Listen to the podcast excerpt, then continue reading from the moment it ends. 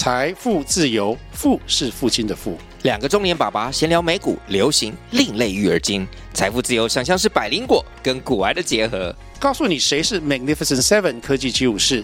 你该买瘦瘦比双巨头吗？从马斯克到泰勒斯，从华尔街到好莱坞，我们都追得上。新的一年听新的 Podcast，让我们一起财富自由。富是父亲的富哦。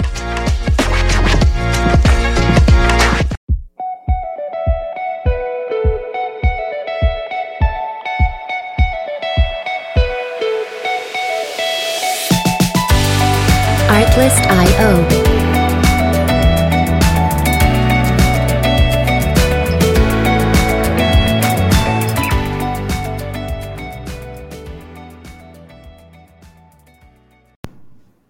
Hello，欢迎大家回到台北大哥斯乐园的现场，我是伟奇，大家过得好吗？我们今天有一位好朋友来加入我们的行列，呃。大家跟丹丹打招呼，Hello，丹丹你好。嗨，大家好，我是丹丹，好久不见。对呀、啊，真的很久不见，我们俩的缘分其实很特别。顺风耳的新香炉。对对对对对，那时候我们要演顺风耳的新香炉。那丹丹不是演员，我不是。对，那我是候选人的助理。哦。所以你是彦荣的助理？对，我那是那时候是，因为她是我高中学姐，她是我高中学姐，然后她要选立委，就是二零一六年的立委，那时候是二零一五年嘛，对，然后这就是当她的助理，不，那时候我在当有氧老师，可是因为有氧老师都是兼职，对，所以刚好学姐就，我那时候刚好在靠腰啊，就在 Facebook 靠腰，就是如果有一份工作钱比我现在赚的还要多，然后时间花的会相对比较少。钱又多嘛，钱又多是呃钱钱多，我厉害的地方，因为我们常常碰到很多莫名其妙的客诉，我就觉得是实在是不堪其扰。你你在做彦荣助理之前，你是有氧老师，有氧瑜伽老师，对，教有氧教飞轮，反正课表打开就健身房什么窝叉没有啦，莴苣、蔬菜集团或是全真这种，就出出 yoga 啊这些啊，你不用不用这，就是这些。大型俱乐部的课程，它有个课程表嘛，打开来，我是我是植物菌啊，有飞轮啊，会有各式各样的，基本上大部分都会。对，我是先从教拳击有氧开始，鬼鬼都会教的，然后你教飞轮，也有教舞蹈性质的有氧，然后到到 Body Balance 的身心灵平衡瑜伽，然后后来到转成全静态的瑜伽课程，这样就教一大堆课程，所以这就会碰到很多莫名其妙的。客人的意见，然后我就觉得烦。那再就是有氧瑜伽老师，行情卖，行情卖就是就拍谈嘛。行情 行是有多差？因为我我我其实不太晓得。呃，应该这样说啦，二十年前是最好。二十年前出道的菜鸟，时薪八百。那时候大麦当劳打工一个小时六十六块，嗯，但现在我叫我如果在沃郡，我也是领可以可以领到七百五八百。我叫资深老师，因为我现在已经教，我现在还有在教教课，我就教私人的瑜伽课，所以以年资延续下，我已经教超过十二年以上。我叫资深老师，我七百五。可是现在麦当劳一一小时打工已经到了，明年就要变成一百八十一块。对，所以二十年前是八百叫菜鸟，啊，如果是资深老师就是一千二了。可是你看，这我们的薪资根本就没有变到，而且我们还往下降。但是我们的老师的受训费用都是我们自己出，对。所以我等于几几乎没有办法存钱，因为我都去受训，那受训超贵的。就拿我去受训瑜伽两百小时的课程，两百小时就上几乎一整个月都在上培训课程，因为你算嘛，一天二十四小时，两百小时你要上多久？就快一个月嘛。那一个月你就几乎没有，不可能去教课，会没有收入，就吃土还是吃自己啊？然后那个课程花十三万，都是我自己付钱，怎么可能赚到钱？所以我后来自己在算算算算算算，算起算，哎，我教课教了十几年来，花了培训费用超过三十万，我为什么不去考公务员？我已经考上了。你考上了吗？我如果那时候花钱去花三十万，我早就考上了。对对对，算算算觉得。哦，就北河，对，真的很北河哎。对啊，因为你薪资没有涨，可是别人已经涨，我们没有涨。但是别人会觉得，大家会有一个迷思，就是，因为外面教课小间的教室跟大型俱乐部的 CDR 给它是不一样，所以大家会有个迷思。我曾经我还呃我还远征宜兰呢，我去宜兰的蜗居教课，宜兰火车站的那个友爱百货现在没有哦，去没多久就百货公司就倒，可能是我把它弄倒，没有 跳倒，开玩笑开玩笑，就是还跑去宜兰教课，他也不会贴你车马费啊，吃土，然后他给你三堂课。所以你去我我那时候是七百七百五，我有点忘记，算算七百块也好算好，七百块等于是我我三堂课两千一百块，但是我下午三点的课，我几点要出门？我最晚十二点就赶快出门。对对，差不多。因为我不可能，他们说啊，你去坐火车啊，火车时刻表很很固定，哎，火车单程是两百一十八块，哎，可是我坐国光客运来回是两百一，你觉得我会选什么？选客运。所以我一定要早点出门，所以我变成是那那个宜兰的课，我撑了快要一年放课，学生都很舍不得。是只有我只有我撑一年，其他从台北下去的老师三个月全部都夭折，除非说你是那种管理师，本来钱就赚的比较多的那一种，因为你有教额另外额外的课程，可是那都是钱堆出来的，什么空中瑜伽，那你的时薪会变得很高，可是你要先再投资个十三万下去。然后你才能去换到那个那个课的钱，所以很多老师到最后撑不下去，三个月大概就，除非你是公司正职的员工，就是所所谓的管理师这种，然后其他都是兼职老师，所以我兼职老师我两千一百块三堂课，然后我十二点去去教，要去三点的课一堂，接下来休息，等到六点半再教一堂课，然后七点四十分再教一堂课，然后冲完澡赶快。冲出去，最然后能够搭到我的客运再回台北，就快要回，那就到圆山捷运站。我家在我家在石牌街这边，回到七点半就十二点，所以我就是工一样工作十个小时啊。但是我的薪水变是两千一嘛，对不对？百分之三看起来三看起来是三堂课的钱，可是上我花这么长时间，那我时薪多少？时薪超低。然后车资扣掉，对不对？扣掉两算两百块，好像是一千九。一千九百块，那我十二点出门，请问我吃午餐了吗？没啊。那我请我交到十点，坐上车回到台北，快要十二，就是回到我家就是差不多十二点。那我请问我吃晚餐了吗？还没啊。啊，如果我午餐跟晚餐吃下去，不是要多花三百？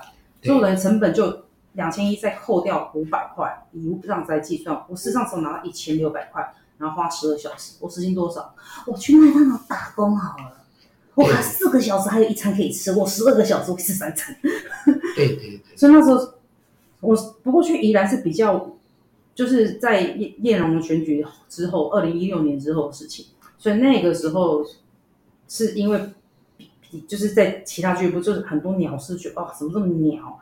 然后刚好碰到学校要选举，他想要找就是人家可以帮他，然后刚好我在靠腰，就是有没有一份工作是薪水比现在高又稳定的？妈，我不做，我不想做，赚存不到钱，想办法是存不到钱，这个，然后又不稳，然后后来就去帮燕龙选举这样子，但是我没有做多久，因为我们那时候，唉，很辛苦，以前当四个人在用，我选到不敢照镜子，我选了三个月之后，因为整个本来是比现在瘦一点啊，但是选了三个月也跟现在一样胖。就胖快要十公斤，然后自己照镜子发现说，我发生什么事情，有点内分泌失调，因为那时候资金就是在还在筹措当中，还没办法做小额募款，所以等于是候选自己要先 cover 这些助理的费用，所以我们是很体谅学姐啊，但是我我身体真的撑不下去，对，所以就所以就离开这个选举助理的工作这样。不过那个时候是他选举的关系，然后就陪他去纸风车。因为他应该是因为家家叶荣家里的人脉认识李永峰执行长，然后跟他李李永丰执行长就找了叶荣来聊聊天，就哎你怎么想要选举啊，很累啊什么之类的，因为他都有在帮人家选举嘛，就聊一聊。可是朋友的女儿要选举嘛，那就跟他聊聊天，然后就说，其实学我都我都叫他学长，是因为我是北艺大戏剧研究所嘛，然后美李美国学长他是表演所，所以就是学长。所以我叫他学长，然后看戏的时候也常常会碰到，所以那一次那一天去聊天的时候，执行长那时候就问，你、欸、都叫我学长，你到底是哪里学妹？你到底是哪里的学妹？对，你到底哪里来冒出来？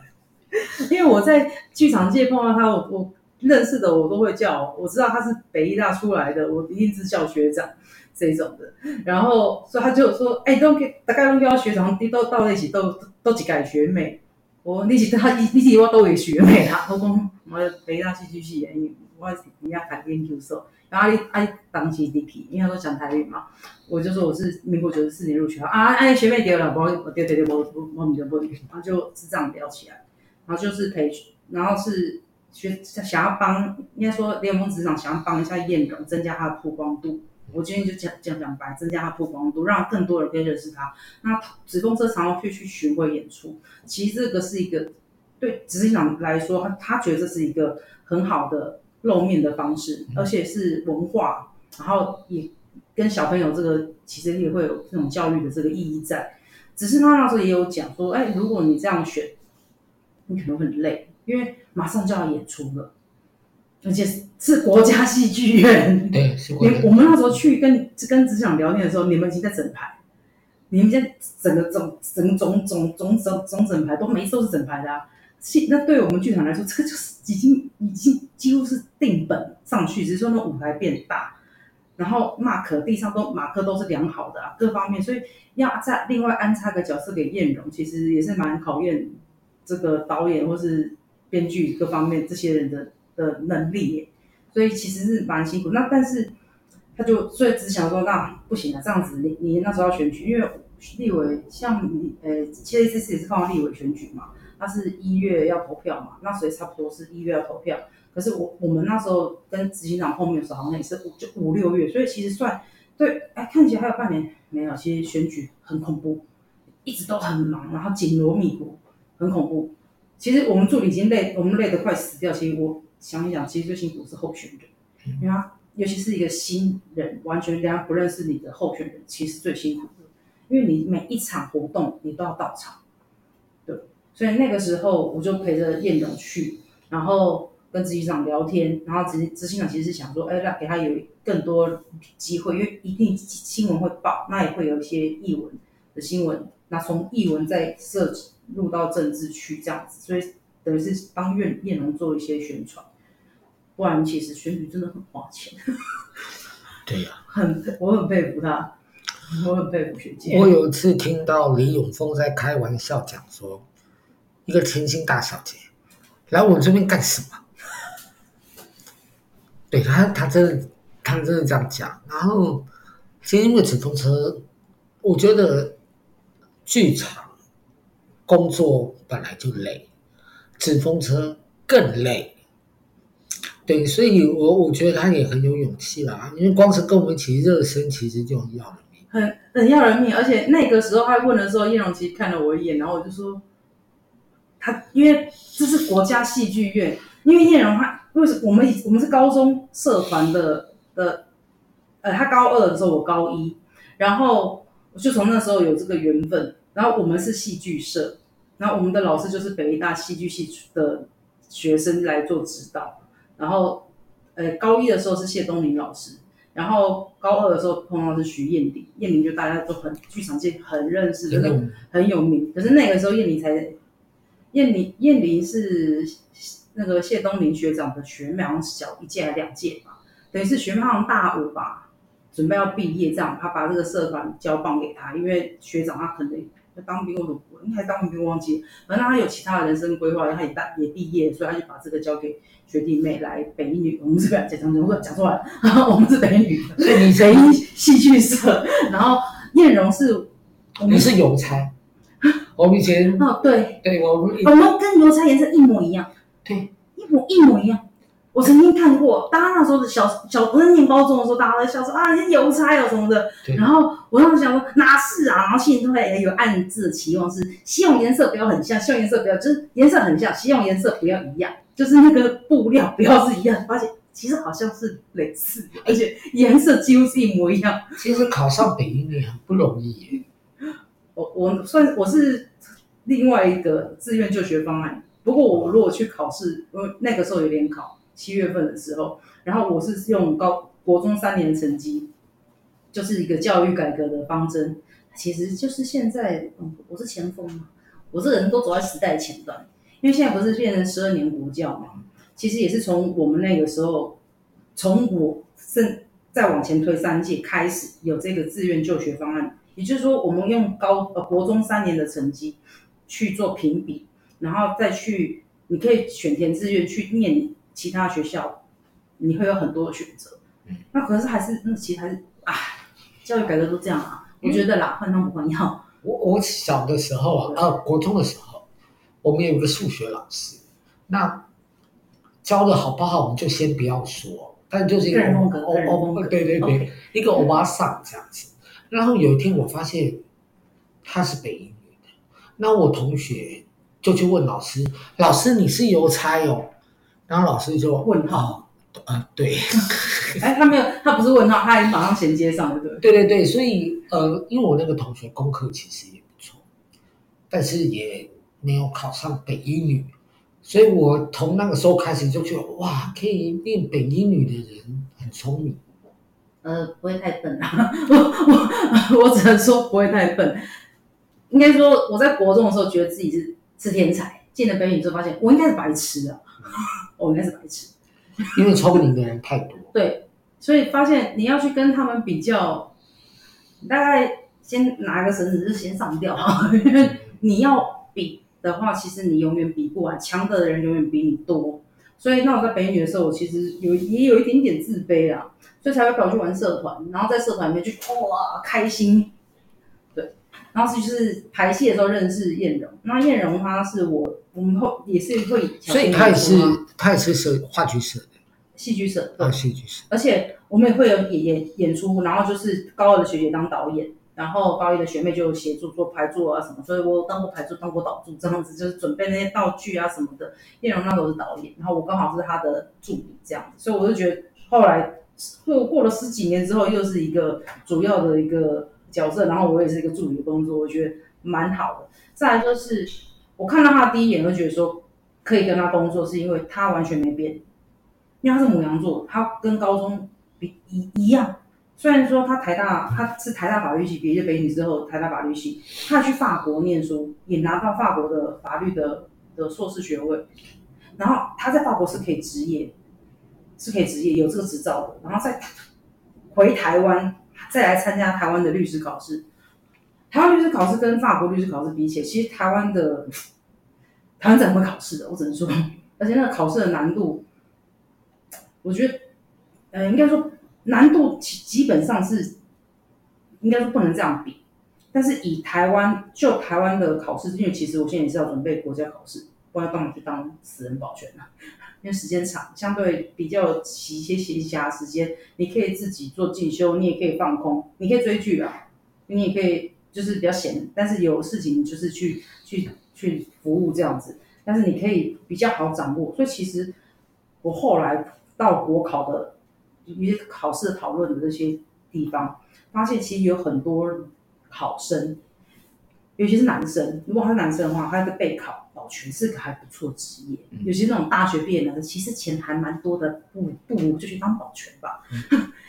先我们先撇开保全院后面好不好做，但是因为大学生嘛，那那不爱困的啊，我们都不精力旺盛，没有在睡觉的啦，所以。现在不行了，现在年纪 年纪到了，该要调整调整作息，所以就做日班。但是如果是很发现很多男生做夜班保全的，其他们都准备国家考试，因为他就有相对比较长的时间，因为住户们都去睡觉嘛，不会出来吵闹嘛。日班的事情会比较多，但夜班就不会，而且相对安静。可是那个对我来说，我不适合夜班保全这样这样子状态。嗯嗯嗯，我刚刚本来想说，哎，不要再讲叶总，我们我我自己访问他就好了。但是他的这个你们的情谊真的很深厚，对，算深厚。对，但是中间中间离开了了他的这个工作，就觉得有点对不起他这样子。可是没办法，我还是得先对得起我自己。对，我自己那你你刚刚说不了，你刚刚说你在做保全，那你现在你是日间还是夜间？我现在是，你说你是你是做白天的保全？白天白天白天白天。我也做过夜夜班的保全，就在北医大。哦，哇，好嗨！好远哦！不会啦，我我家很近啊，所以我念研究所的时候很很很幸福的，因为我骑车十分钟到。哦，对哈、哦，我住西岸啊。对对对，我骑车十分钟到学校，好快。对，那你现在保全工作做多久？呃，保全工作做，因为保全业是一个蛮特殊的行业，大家常会跳槽，跳来跳去。对，因为跟它的整个结构有关系，那个利弊我们先不讲，所以常会跳来跳去。但是以保全业是。加起来我已经差不多两年，我是从疫情的时候才赶快转转过去，因为我从燕龙的那个团工作团队离开之后，我先休息，我几乎在家里睡觉，因为真的是就调身身身身体状况嘛，然后再回到健身房教课，所以后来才接才才会有空堂去接宜兰的课，嗯，然后就这样撑了一年之后，没办法，只好把宜兰课放掉，所以学生那时候就会说，呃，老师你怎么舍得把我们放放掉？然后我就跟他说。我是因为舍不得，我才撑一年。不然你跟几其他老师比起来，那些台北下来的老师，大家三个月就走人了，我撑一年呢。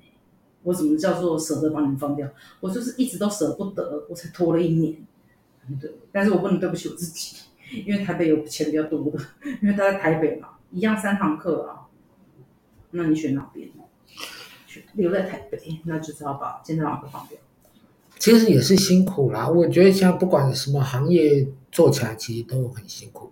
以前我自己，因为我念运动管理系，我们我们班还有学弟妹，有一些长得很漂亮的，身材非常健美，就决定要去就是做健身产业。健身产业，对。其实后来当然没有联系啦，那也都真的真的做到。所以有氧老师可以教人的那种，呃，也不知道他们现在发展怎么样。可是我现在听你这样说，我觉得大家如果真的对跳舞很有兴趣，还是可以加入这个产业吧。呃，对跳舞很有兴趣跟加入这个产业是两码子事，要而且要有特异，我就都后来又跟人家讲要有特异功能，尤其什么叫特异功能是。你在教这个课的时候啊，你要先备课。那像举例来说，因为我之前是 Las Mills 的 Body Combat 老师，然后 Body Balance 老师，他是套装的性课程，他在全球一百八十四个国家都有，都有这个课程。而且就就是说，假设你先拿到那个讲师的证照，甚至你可以去比利时教课，它是一模一样的东西，但是你你只要英文够好就好，你只要英文够好，你去纽西兰也可以，他只要有开这个课程的地方，然后那边健身房愿意聘请你。你就可以去那边教课，你知道英就是我说的，你知道英文够好就好。那他所有的动作、音乐都是一样，因为他会给你一个东西叫 choreography，就是一个课程套路的东西，你就把它背下来，然后教。所以我歌曲都给你的，动作编排你也不用编了，我都给你了。你只要让准备好，你就可以上来教课，而且按照我教你的方式，你就这样砰砰把你的口令什么铺上来，就可以变成一个很厉害的老师。前提是前提是什么？你要先把音乐听熟哦。哎，那音乐是是一来，我们就一直听一直听，所以我就都会跟跟，就是在健身房，因为我一开始是从学员开始，然后后来才变成台上的老师。但是我从小就有一个特异功能是，我听一首歌，我真的好喜欢那首歌，我可以一直听一直听一直听，我听一百遍都不会不会腻。但是我妹可能说你可以换首，每天听这首我就烦。这个是一个，我会发现这是一种特异功能，用在有氧老师方面就非常的适合，因为你要先听不烂。然后你比学生先听到音乐，你要先熟悉音乐之后，你才有办法教，因为你总是要知道那个拍子在哪边，你要下口令。所以其实，在台上的老师不是我们，不是看到那么简单，你至少一心四用，你边下口令，然后边教边做动作，然后还要听音乐，你要换动作，然后还要跟他说现在换边换脚什么之类的。然后我们还重视我们镜面教学，什么叫镜面教学？就是就是，这是右手，对，就是。学以学生为主，所以我都会跟学生说，把你的右右手举起来，然后我们就举起来，这很难吗？举起来，然后我说那这个是我的右手，因为我现在跟你面对面，所以就跟学生讲这些。他不然有有的学生搞不清楚，老师你到桌里就觉得，我我觉得你们都想太多。既然运动就是不要想那么多，就跟跟老师做。所以他是镜面教学的方式，他不会用老师没有时会规定，就是不要不是甚至是不是强制啦，是不准转过来，他就是让。因为你面对面，你才可以看到学生的动作，然后你教团体课还要还要可以跟学生互动，因为你要去关注每个学生的状况，对，所以就一心好几用，所以我是不是要先把音乐先听很熟？至少新课程一来，我一定要听二十遍。我还没教哎、我已经要听二十遍了。我现在开始教课，然后一呃，body combat 我先不讲，因为动态性的课程比较容易腻。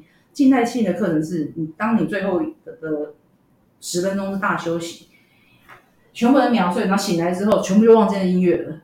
所以我那个那那个课程我会教三个月，教三个月 教三个月会吐。我跟学对学员，但是对学员来说，三个月的概念是假设他一个礼拜只上这一堂课。因为我好喜欢老师你的课，所以这个时间我刚好 OK。我只想上你的课，所以他可能没假设今天是呃今天礼拜一好的呃七点半，我只会我只会固定礼拜一的七点半来上你的课。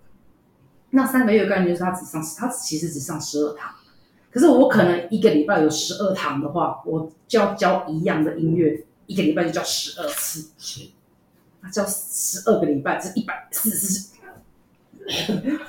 不想 吐，会吐，所以要你要先把音乐听熟，而且你还要，你一定要很熟悉，这是一个。再是，你还你要听不烂，你才有办法这样子，不然你你你真的会受不了，你就会觉得越教越没有热情，对，就会变这样。但是因为我的话，我觉得就是说都跟学，我会跟学员讲，你对这个课程有兴趣，或是你对这这个运动有兴趣。你要先有一个特异功能，就是一首歌，你可以听个一百遍，真的没有跟你开玩笑，一百遍你不会觉，甚至两百遍你都觉得哇，好喜欢哦，有人觉得哇，OK 啊，OK，那你你有听不烂，而且你可以一直 repeat repeat repeat，你真的听不烂，哦，太好了，你非常适合，你就具备这个特质。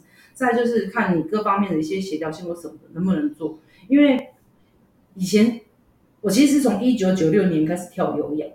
因为我们北一九九六，一九九六对，所以已经超过二十几年，二跳二十几年。然后我当老师是从二零零九年开始当老师，所以一九九六年那时候，或者说二两千零一年那个时候，如果开始从从事这个健身产业的话，就是老屁股老师等于是教二十几年这样。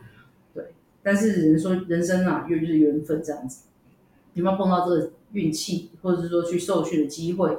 或者说有没有这舞台给你，这个都是我觉得真的是缘分。然后，当我看到老师们很辛苦，知道他们受训费要自己出的时候，就呃，我不要这个进这个产业，我当会员就好。我觉得当会员比较开心。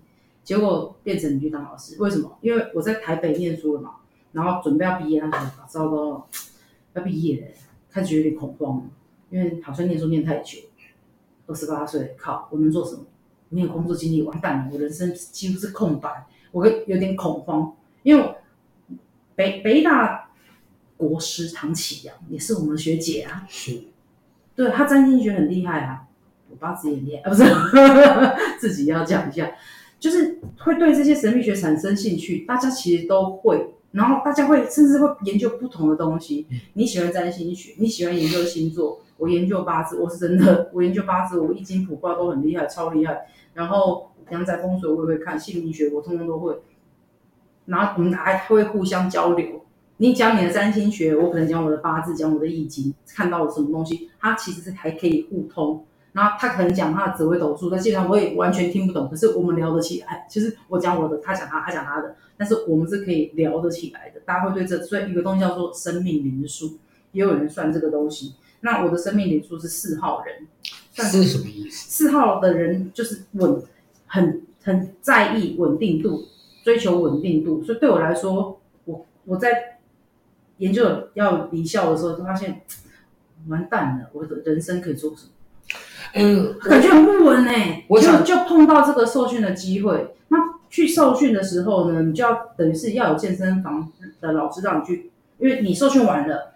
不是不代表你可以上台教课，受训完是你今天好像获得了这个至少有个门票，但是你要开始教课，也要开始跟这其他资深的老师学习，他们可能会让你上台去带个一首歌、两首歌，到最后你开始接整堂课的代课，这样子慢慢去磨练经验。所以从底下会员到台上老师，受训完出来上台才是真正面临考验的开始。因为你在受训的时候，你的同学都会帮你欢呼，喂耶呀，那大家都很嗨呀。可是等到你上台之后，底下人就这样看你，新老师啊，超级不友善。对。然后，如果你没有办法承受这个压力，很多人就这样 quit，就是离开这个，就他就会离开这个产业界，他会继续运动，可是他不会选择继续教课，因为他没有办法承受这个压力，所以这个抗压性要够。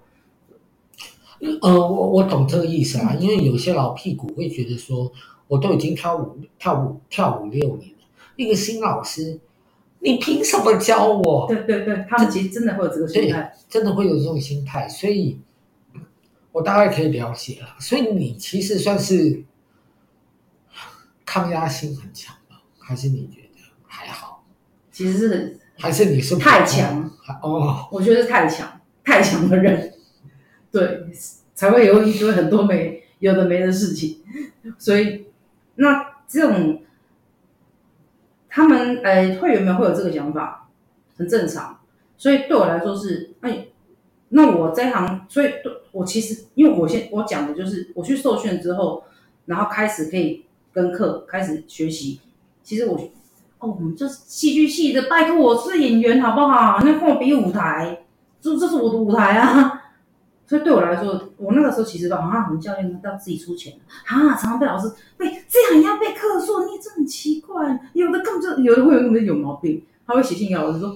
我上面爱我，你走开啦！你谁啊？就是你知道，老师就像演员，内心会有潜台词，会说你谁？我根本不认识你。嗯、怎么怎么我我爱你有搞？真的真的有这种奇怪的会员，会觉得这种粉丝已经变成是 无脑的这种粉丝，这种疯狂狂热型，然后甚至是公开性的留言，这样对某些老师造成困扰的很多。不过放心，女教练不会，女老师在台上老师绝对不会。对，因为女老师都是男老师这样子。哦，而且女人最喜欢为难女人，对，所以女老师教的好，学员们通常都会觉得理所当然，会他会觉得是理所当然。然后男老师教的不好，没关系，那些妈妈会员们都会说啊，老师不要紧啦，你行不要开戏啊，不要紧啦。但女老师应该教不好，就是等于去死，就去死，你就课出来就来。所以女老师的压力反而比较大。那对我来说是，我觉得我有个优点就是。跟其他人比起来，我的学历算还不错，硕士嘛还不错。那换在北大要念很多书，所以我觉得是到研究所学习到读书的那些方式。所以，我就像你说的，我也跳很多年啊，你凭什么教我？哎，你当初也是我一起上课的同学啊，现在变老师，你有什么？他其实的潜意识会有这个想法，你凭什么教我？我就是有办法教你啊，我去读书啊，因为我发现读书是一个很快的方法。因为有的人花四十年的心血去研究运动科学的东西，然后得到一本结论叫解剖列车。我现在只要花一个礼拜，如果假设啊，假设一个礼拜看完，哎，我一个礼拜就吸收人家四十年的心血，我觉得超划算。那本书一千二，那又怎样？超便宜，四十年一千二，超便宜。难道你要花四十年去跟他研究吗？不可能。所以对我来说，就我就是啊，我教飞轮，我就去买飞轮的书。相关的东西来来念，我就念，念完之后，要让自己加深印象的方式就是讲出来就好，教，所以我很喜欢教人家，所以很多甚至，而且毕竟我们是常常就是自己会，我是一个怕冷场的，所以我现在听你讲话，我怕冷场，我怕那个尴尬气氛，所以我上舞台线上教课的时候，我就是会也是会喜欢跟人家瞎哈拉什么的，可是不会说只。单独特定对跟某些会员感觉比较好，因为我自己曾经是会员，那会让新会员觉得说老师很有距离感，老师没有照顾到我。而、哦、我其实很想跟老师互动，可是我害羞，所以他就躲在最后面，他躲在最旁边的角落。可是我希望老师可以就是一点点眼神可以关注到我，我也会觉得很开心。我就是这种老师，我会我会每个都看，然后他以后就会愿意，会鼓励他愿意往再进来上课这种的，然后。其实也会也会帮业务，就是成交了。那成交我们没有业绩了，没有业绩了。但是毕竟他们要进来运动，反正就不是一件要踏进健身房参观，不是不是要出去，是不是一件容易的事情？业务都会希望把这单签下来。谁讲话最有力？其实是有氧老师。因为如果我今天你今天很害怕，然后我今天多关注你一点点的时候呢，你就觉得哎，其实上有氧课，哎，我好像有朋友，因为我。因为我一直都是比较独来独往的人，我的个性比较就就这样子。然后去健身房运动，一开始也没有想要认识很多人。可是你就好像今天玩社团，我们就是有共同的兴趣，所以自然而然就结识一群人，就是对戏剧有兴趣，所以后来才会又狂野了嘛。那健身房其实也是，大家都是喜欢运动的人，然后后来变成老师，就自然而然又认识一堆老师们，就是是这样子去不自觉去拓展出这些社交圈，所以后来发现说，哦，其实大健身房的的学员真的是很厉害，五湖四海什么各式各样行行业你都有，然后。你有些时候需要一些专业咨询，像可能金融的，他做银行的，一大堆银行，啊，你是银行，每个都银行行员，他做的从事的那个业务性质不太一样，有的可能是信用卡的信部门的，有的可能是法人的，就是公司做公司法金的，他说不是不是个人个金，个金就是个个人开户这些的，很多甚至做房贷的都有，所以很多时候碰到他们就可以咨询他们不同的专业，就觉得哦，这是来自五湖四海，超厉害的，然后。健身房也很八卦，很多小道消息也会传来传去，所以你也会听到很多有的没的事情。对我来说，我就是就当听故事。可是会传出来呢，都不会是空穴来风，所以有些时候就当它是真的。所以如果你想让某些人知道某些事情，只要在你边部讲一讲就好，哇，很快就第二天全部人都知道。就大家都在里面聊。男宾部我不晓得，因为我没有进去过，我没办法进去，因为大家都裸体。我们健身房曾经有老师很好玩。其实他们都有 monitor 可以看得到，但是唯独男宾女宾部不会有。他说：“哎，这个 monitor，哎，这边，哎，就营运经理嘛，OPM 就是营运经理，办公室都有哦，每个角度都看得到。”他他说：“啊，对啊。”他说：“哎，那怎么没男宾女宾？”我说：“你神经病哦，你想让人家看到你的居居吗？” 哦，我不想。哦，那就对了，怎么会有？其实其实刚刚跟丹丹聊天，哎，丹丹很健谈。对，而且你其实差异很多。你刚刚有讲到一个生命灵数，对对，所以你你也是我没有，我没有研究生命灵数，我只是因为同学研究，哦、他问我生命灵数是多少，然后啊，那是什么？所以你会的是紫微斗数，不是？那你会的是什么？你都没有认真听人我我我有啦，我会的是八字，会是八字的八字，然后易经占卜会三种，梅花心意、大衍之术跟文王卦，然后。阳宅风水会四个派别，呃，悬空风水、八宅派、峦头理气跟易经派，学风水就会四样，然后卜卦会三种，风水会四种，然后姓名学就是这个关系的。我我请教一件事，玄学啊，因为我没有改过名字啊，不要改啊，我我没有改过，嗯、那我的好朋友曾经改过，然后我问过啊，真的、哦、对。听听说改了名字之后，要人家一直讲你这新的名字。呃，我学的姓名学，呃，学了算是学了三个派别了啦，三种。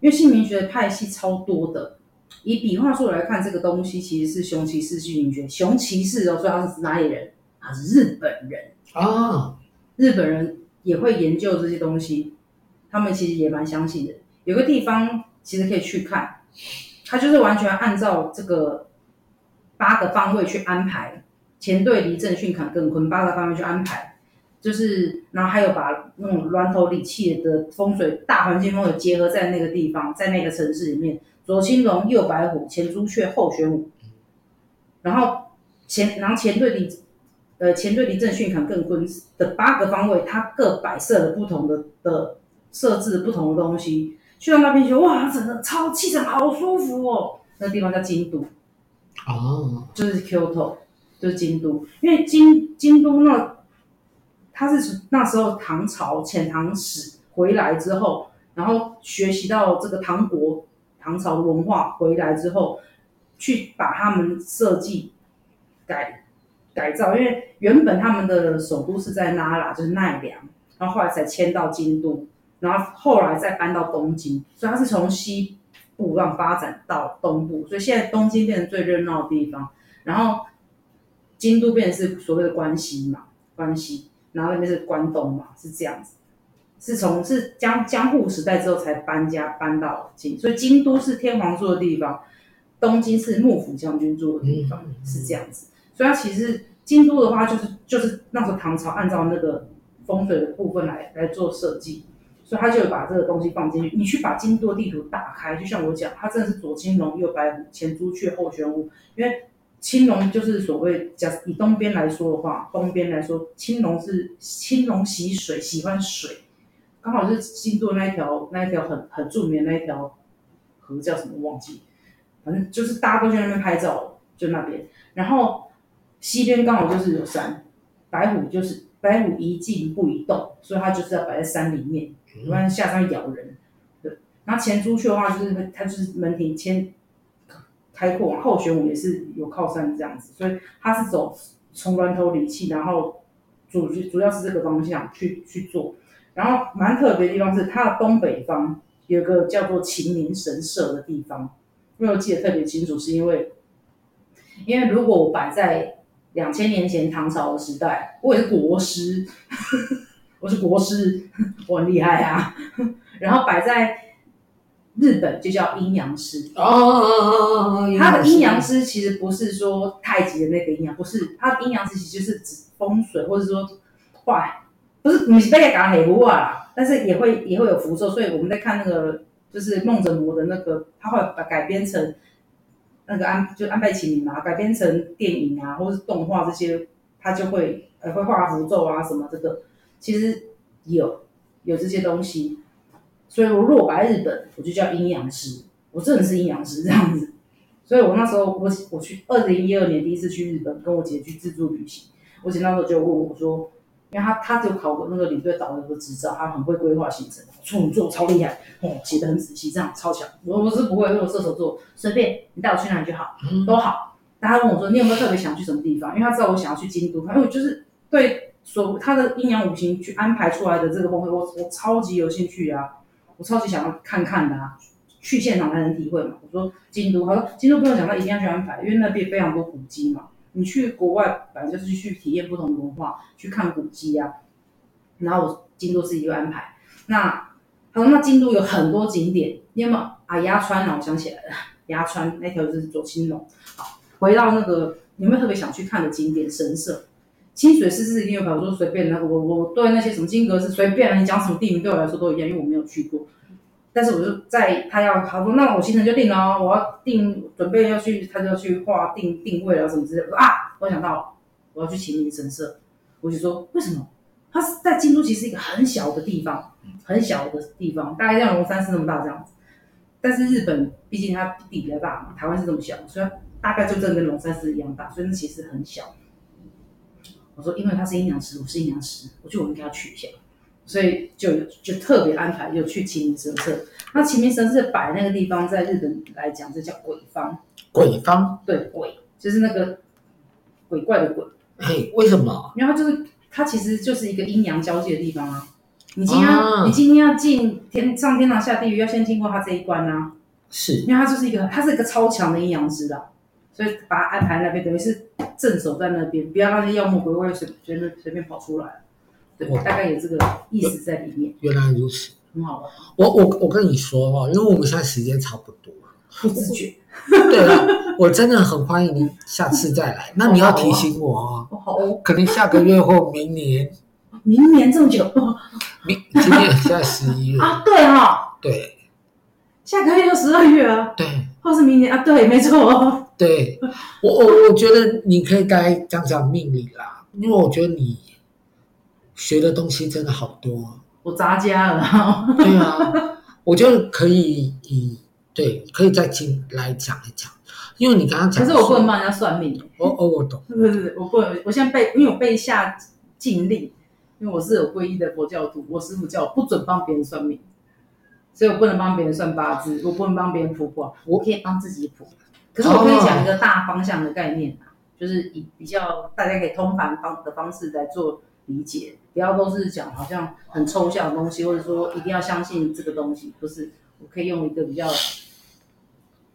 大方向来讲，可以啊，可以讲啊，可以哈、哦，可以啊。哎，对，因为呃，我我们在最后把握一点时间，就是说你要考高考，对，你是高普考，嗯，高考跟普考，嗯，对，这两个东西不一样，不一样，因为。钱不一样，对对对对对，报考资格也不一样。那你你要考的是什么？司法特考。司法特考。对，司法特考主要是司法特考，对，很厉害。那我觉得我们下一次可以来讲，呃，命理的部分，也可以想讲你考试的心得啦。虽然还没有开始考，但是啊，其实我考过不少，都差一点点没上。真的假的？真的，我考过不少，考过超多科目的耶。考过文化行政，考过新闻广新闻广播，爱公打业哦。那文化行政 好不好考？我们私底下再说。哦、我们私底下说好了。我考过超多，我考过户政、地政、文化行政、新闻广播、高考法制，然后再所以再到司法特考，其实一点都不意外。对，我也一点都不意外。因为我觉得到高考法制第一挺紧绷啊，因为所有的法科都在这里出现了。对，又跟司法特考的重叠性这么高，然后我现在觉得，我现在对法律很有兴趣的，我觉得它很好玩。对啊，因为因为我其实今天才彻底知道你其实是戏剧系，我大学是政治系哦，呃，所以我去选举是政治系科班哦，我主修政治理论哦。对，所以其实我在看政治的这些东西，我其实很会哦。你范围很棒，我我射射程超广，全全世界的。好，那我们今天谢谢谢谢我丹丹来到我们节目的现场，谢谢谢谢我。那我们欢迎他下次要再来。好，那重点是你一定要提醒我。好啊，不然我就忘记了。没关系啦，我们随缘也可以啊。对呀，对。对，反正你就在 Facebook 干一干，我就浮出水面，我就来贴康证就好了。好，那我们谢谢丹丹，谢谢，谢谢，谢谢，谢谢大家，谢谢，拜拜。哦。